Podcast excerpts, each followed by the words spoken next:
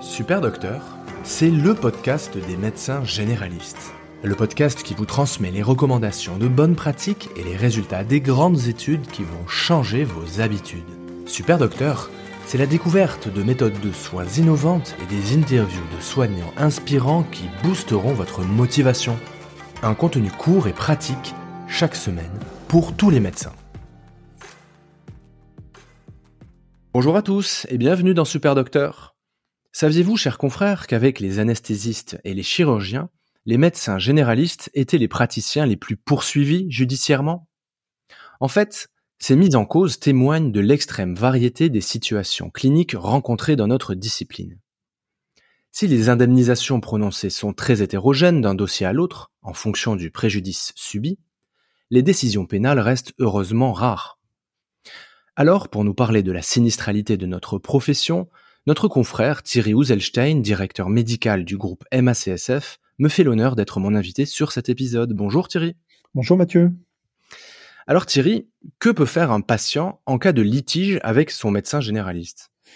Alors le patient a toujours raison, entre guillemets, euh, lorsqu'il veut réclamer vis-à-vis d'un de nos confrères. Il faut bien comprendre qu'à partir du moment où un patient estime avoir été mal pris en charge, quel que soit le motif, c'est lui qui a toutes les clés en main pour porter une réclamation. Je m'explique. Vous pourrez lui expliquer tout ce que vous voulez, qu'il ne euh, que, c'est la faute à pas de chance, euh, etc. S'il veut euh, euh, porter réclamation, il le fera.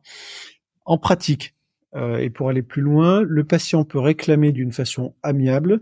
Vous l'avez pris en charge pour euh, euh, pour effectuer tel bilan. Il estime que le bilan a trop tardé, ce qui a conduit à une en retard la prise en charge de telle pathologie. Il peut estimer que votre prise en charge n'est donc pas conforme. Il va vous écrire un petit mot, vous demander 10 000 euros de dommages et intérêts, et l'affaire en reste là. ça, c'est la réclamation amiable. Il peut aller voir un avocat, et puisque vous êtes pour la plupart des libéraux, l'avocat va débuter une procédure devant le tribunal judiciaire, ce que l'on appelait auparavant le tribunal de grande instance, et vous allez recevoir une assignation via un référé expertise. Troisième possibilité, le patient peut saisir ce que l'on appelle une commission de conciliation et d'indemnisation euh, qui permet euh, la désignation d'un expert et la mise en place d'une expertise dans un délai entre 4 et 6 mois. C'est une procédure qui est gratuite pour le patient, qui débouche sur une expertise à laquelle vous êtes là également fortement convié. Et puis je mettrai à part d'autres, deux autres modes de réclamation. Le patient peut également aller à l'ordre des médecins sans difficulté. L'ordre est compétent sur des questions de déontologie, mais pas de responsabilité médicale au sens de la prise en charge. Et le dernier cas de figure, qui est celui que l'on redoute le tous, et le plus et tous, pardon, euh, c'est bien évidemment la réclamation euh, dite pénale, une procédure pénale, puisque là, on ne rigole plus du tout. Vous risquez des, des interdictions d'exercice temporaires ou définitives, voire des peines de prison et des amendes. Euh, le patient peut mixer l'ensemble de ces modes de réclamation. Il peut commencer à l'amiable. Si euh, il n'a pas satisfaction, aller voir un avocat, débuter une procédure judiciaire. En parallèle, il peut également euh, débuter une réclamation euh, CCI. Et pour faire bonne mesure, vous collez une réclamation ordinale. Très bien, ça fait donc de multiples voies pour euh, réclamer réparation auprès de son médecin.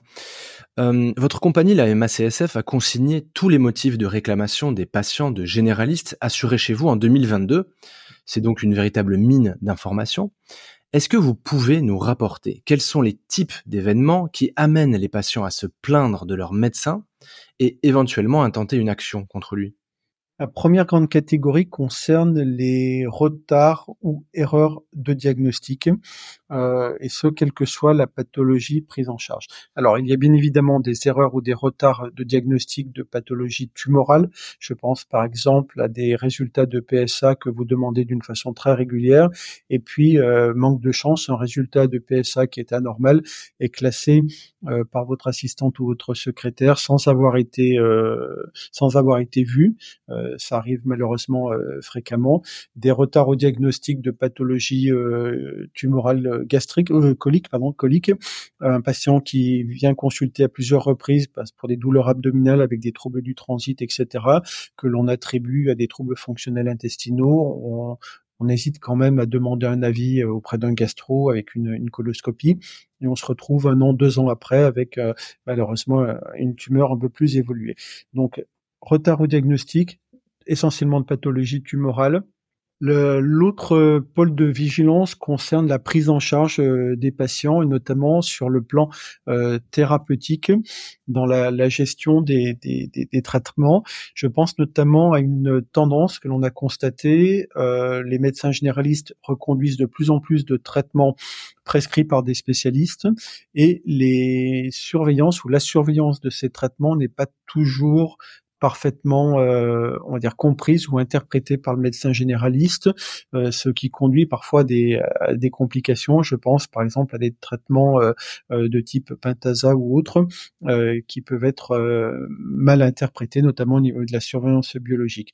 Vigilance également concernant dans cette prise en charge certains traitements des, des biothérapies ou autres ou des immunosuppresseurs. On a régulièrement des, des, des sujets concernant les biothé les le, méthotrexate, pardon, je chercher le bon terme, le méthotrexate, avec des reconductions d'ordonnances, avec un mixte entre euh, des prescriptions journalières, hebdomadaires, voire mensuelles, et parfois des forces surdosage qui conduisent à des complications hématologiques assez euh, dramatiques également des, des, difficultés dans la gestion post-opératoire.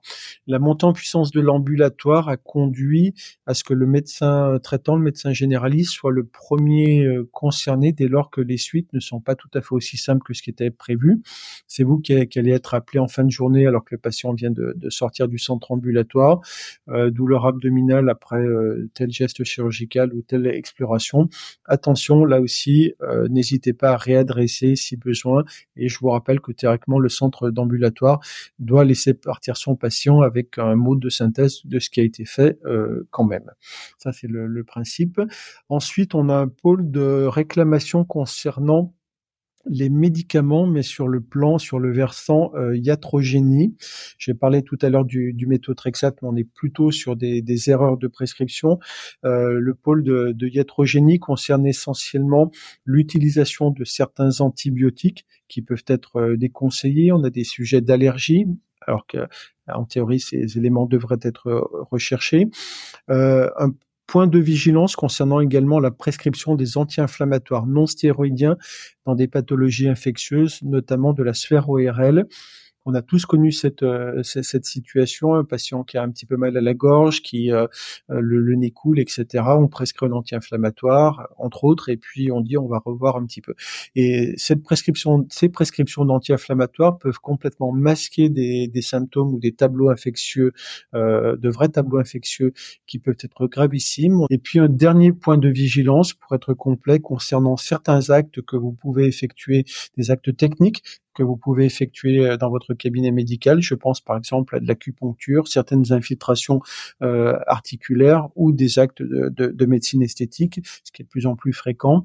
Attention là aussi concernant les, sujets d'asepsie, de désinfection et pour les infiltrations articulaires, attention aux patients sous anticoagulants.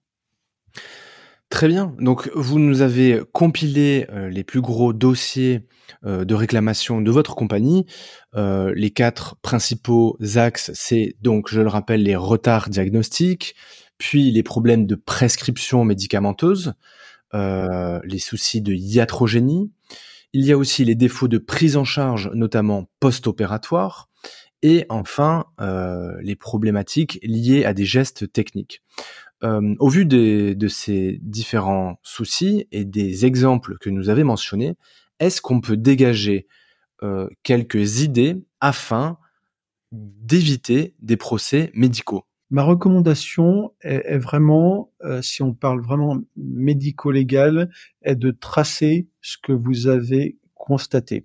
Je m'explique, le dossier médical est ce qui va être analysé euh, lorsque vous serez confronté à une expertise.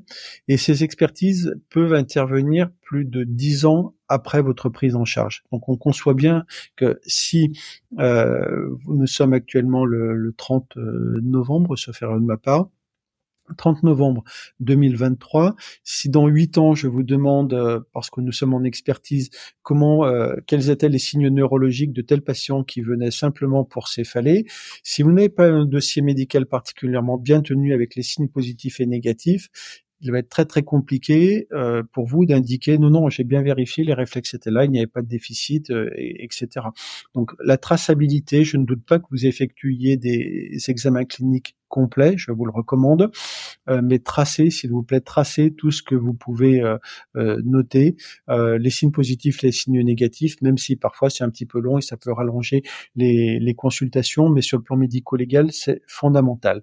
Pensez également à ne pas hésiter à dire à vos patients, voilà ce à quoi je, pense. Si l'évolution est différente, revenez ou reconsultez. Ça, c'est fondamental. N'hésitez pas à rajouter un mot sur, sur l'ordonnance.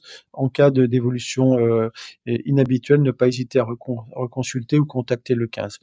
Pensez également que vous avez un devoir d'information euh, vis-à-vis de vos patients. Hein, c'est le médecin qui doit informer le patient euh, à la fois du diagnostic, euh, du traitement instauré et euh, des effets secondaires possibles des traitements. Et le dernier point, lorsque vous faites l'objet d'une réclamation d'un patient, quand vous voyez que votre patient commence à ne plus être uniquement sur une relation purement médicale, mais vous reproche des éléments, rapprochez-vous euh, de votre assureur RCP, il est là pour ça. Contactez votre assureur RCP dès que vous êtes confronté à un sujet médico-légal. Très bien, donc vous nous avez surtout bien alerté sur euh, l'exposition majeure du médecin généraliste, euh, des différents points litigieux que nous pouvons rencontrer dans nos pratiques. Est-ce que vous voulez rajouter un mot de fin, Thierry? Alors, merci Mathieu en tout cas pour cette, cette, cette, invitation. Euh, pour conclure, je, me répéterai, mais l'exercice médical en médecine générale est pour moi une des activités les plus difficiles. Euh, il faut beaucoup de vigilance, beaucoup de vigilance. Euh, si vous avez le moindre doute, en fonction de votre expérience, bien évidemment, n'hésitez pas euh, à solliciter des avis complémentaires, même si on n'est pas tout à fait sur les sur les recommandations. Euh, le médico-légal, c'est quelque chose qui maintenant est complètement dans les normes pour les patients. Ils n'hésitent plus à réclamer vis-à-vis des, des, médecins. Le, statut sacro-saint du médecin a disparu malheureusement depuis euh, quelques dizaines d'années. Donc, soyez tout aussi prudents, ne soyez pas parano, mais gardez en tête que euh, le médico-légal en médecine, euh, ça existe également, et au moindre doute, contactez votre assureur RCP. Merci infiniment Thierry. Merci à vous, à très bientôt. Au revoir, à bientôt. J'espère que cet épisode t'a plu. Si c'est le cas, pense à t'abonner pour ne rater aucun épisode. Si tu veux me laisser une note de 5 étoiles sur ton application, ça m'aiderait aussi beaucoup. Tu peux également rejoindre la newsletter afin de recevoir une fois par mois un mail dans lequel je te transmets plein de contenu pour la médecine générale. Enfin, tu peux participer financièrement sur la cagnotte Tipeee. Toutes les ressources sont dans les notes de cet épisode. À bientôt!